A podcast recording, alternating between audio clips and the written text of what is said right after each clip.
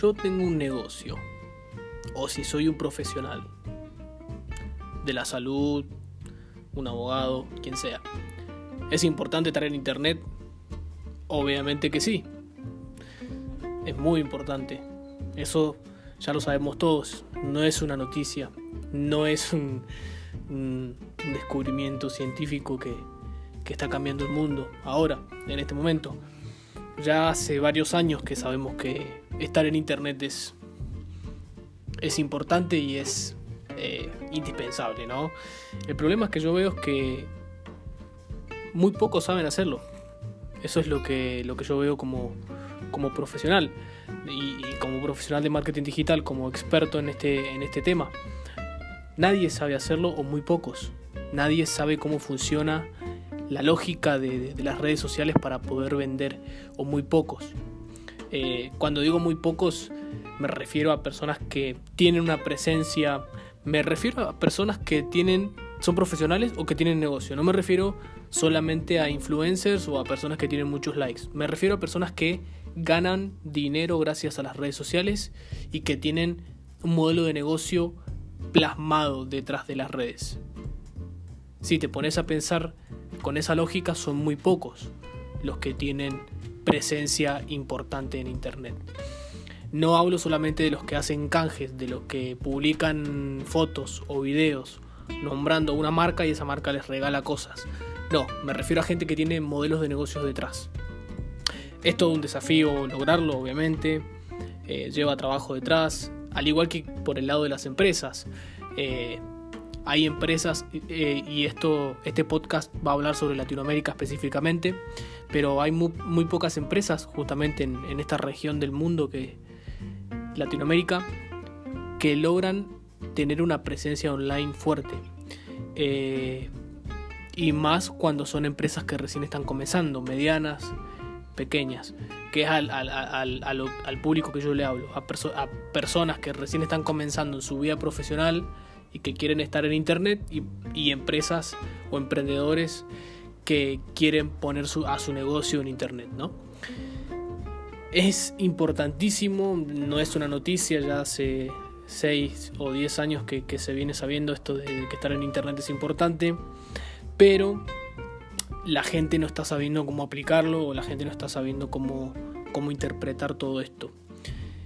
Yo creo que hay algo mental detrás a la hora de, de estar en internet, ¿no?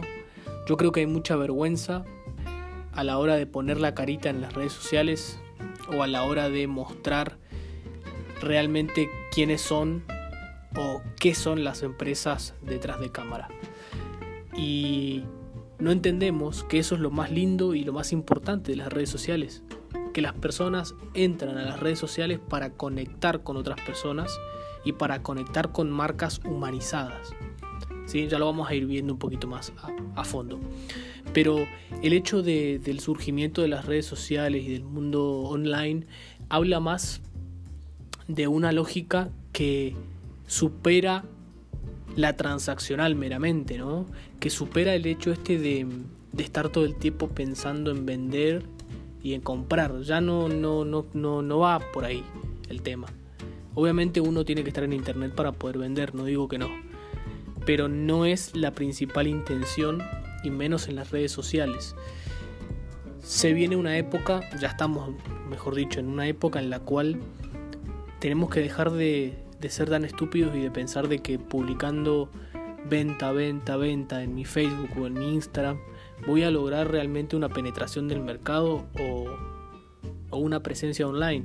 Estoy cansado de ver publicidades que no te llevan a ningún lado o marcas que no te aportan nada de valor y que lo único que hacen es publicar eh, sus ventas. Entonces, el hecho de una conexión con el usuario es importantísima a la hora de, de estar en Internet.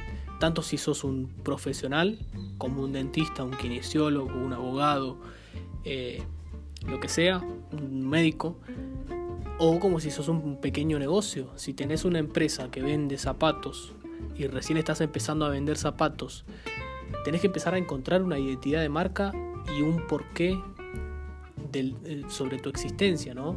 Em, el hecho de, de, estar por estar y de vender zapatos porque me pintó vender zapatos, no se trata solamente de eso, me parece que también tiene que haber una identidad que el emprendedor, el fundador, también lleva consigo mismo, ¿no? que, que las empresas reflejen o reflejan quiénes somos. Así que es importantísimo plasmar todo eso también en las redes sociales, tanto de las personas como de los negocios de las marcas. Es todo un desafío, no digo que sea fácil, pero es la única manera de, estar en Internet correctamente. Y en este podcast, y, y en realidad en todas nuestras redes, pero más en este podcast un poco más a profundidad vamos a estar hablando mucho sobre, sobre cómo es que hay que hacer para poder lograr eso, porque eh, tampoco es que es de un día para el otro, ni de, ni de un mes para el otro. Esto es una cuestión de, tiempo, de meses, de años que, que necesitan de, una coherencia, una consistencia fuerte, tanto de la identidad como de la acción que, que uno toma para estar en Internet. Nosotros como agencia tampoco es que somos una marca que está perforando en toda Latinoamérica todavía, pero que sí realmente sabemos que es un camino largo que recorrer y que es un camino que recién está comenzando para nosotros. Por eso este podcast, ¿no? Por eso, por eso el videoblog en, en nuestra página web en donde hablamos sobre estos temas también. Por eso mm, todo, por eso los servicios que brindamos también.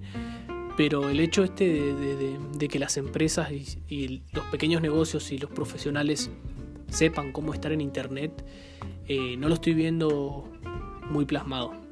Quizás en países como en México, países un poco más grandes, se está viendo un poquito más eh, el hecho este de que las empresas están empezando a voltear a ver otra alternativa de estar en internet que solamente vender a lo, a lo estúpido, sino realmente saber cómo, cómo, cómo conectar, cómo cómo ofrecer valor gratuito antes de venderte, cómo entablar una relación, cómo crear una comunidad en tu marca.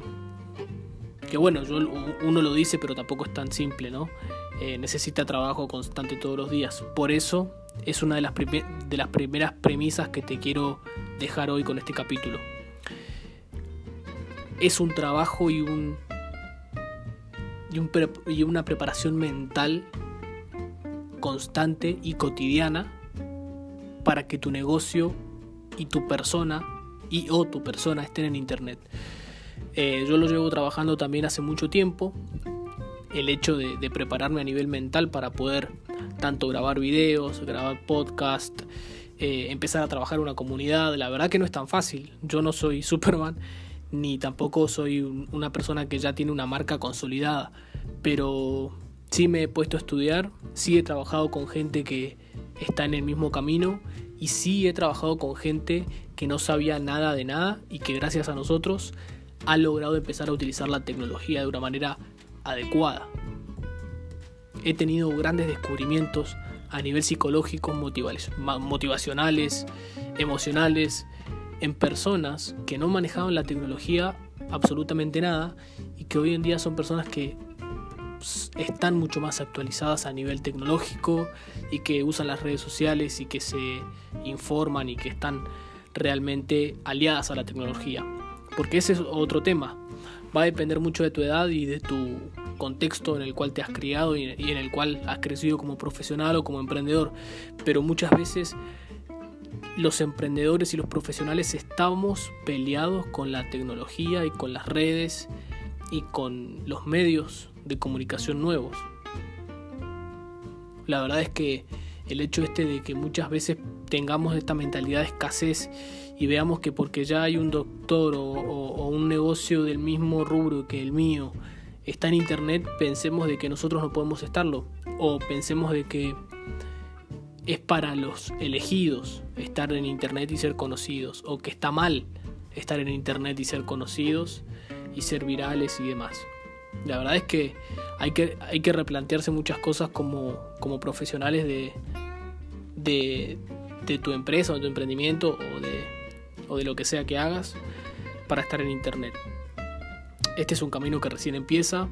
La verdad es que uno dice, wow, tanto tiempo pasó ya desde que existen las redes sociales, pero es un camino que recién empieza porque todo va mutando, todo va actualizándose todo va creciendo, ¿no? Como, o hay algunas cosas que van eh, saliendo de, de, saliendo del escenario, como por ejemplo pasó con MCN, no sé si te acordás, o si como, qué pasó con MySpace, que el, que no sabe MySpace era la red social más grande del mundo hasta que llegó Facebook y bueno, pasó lo que pasó.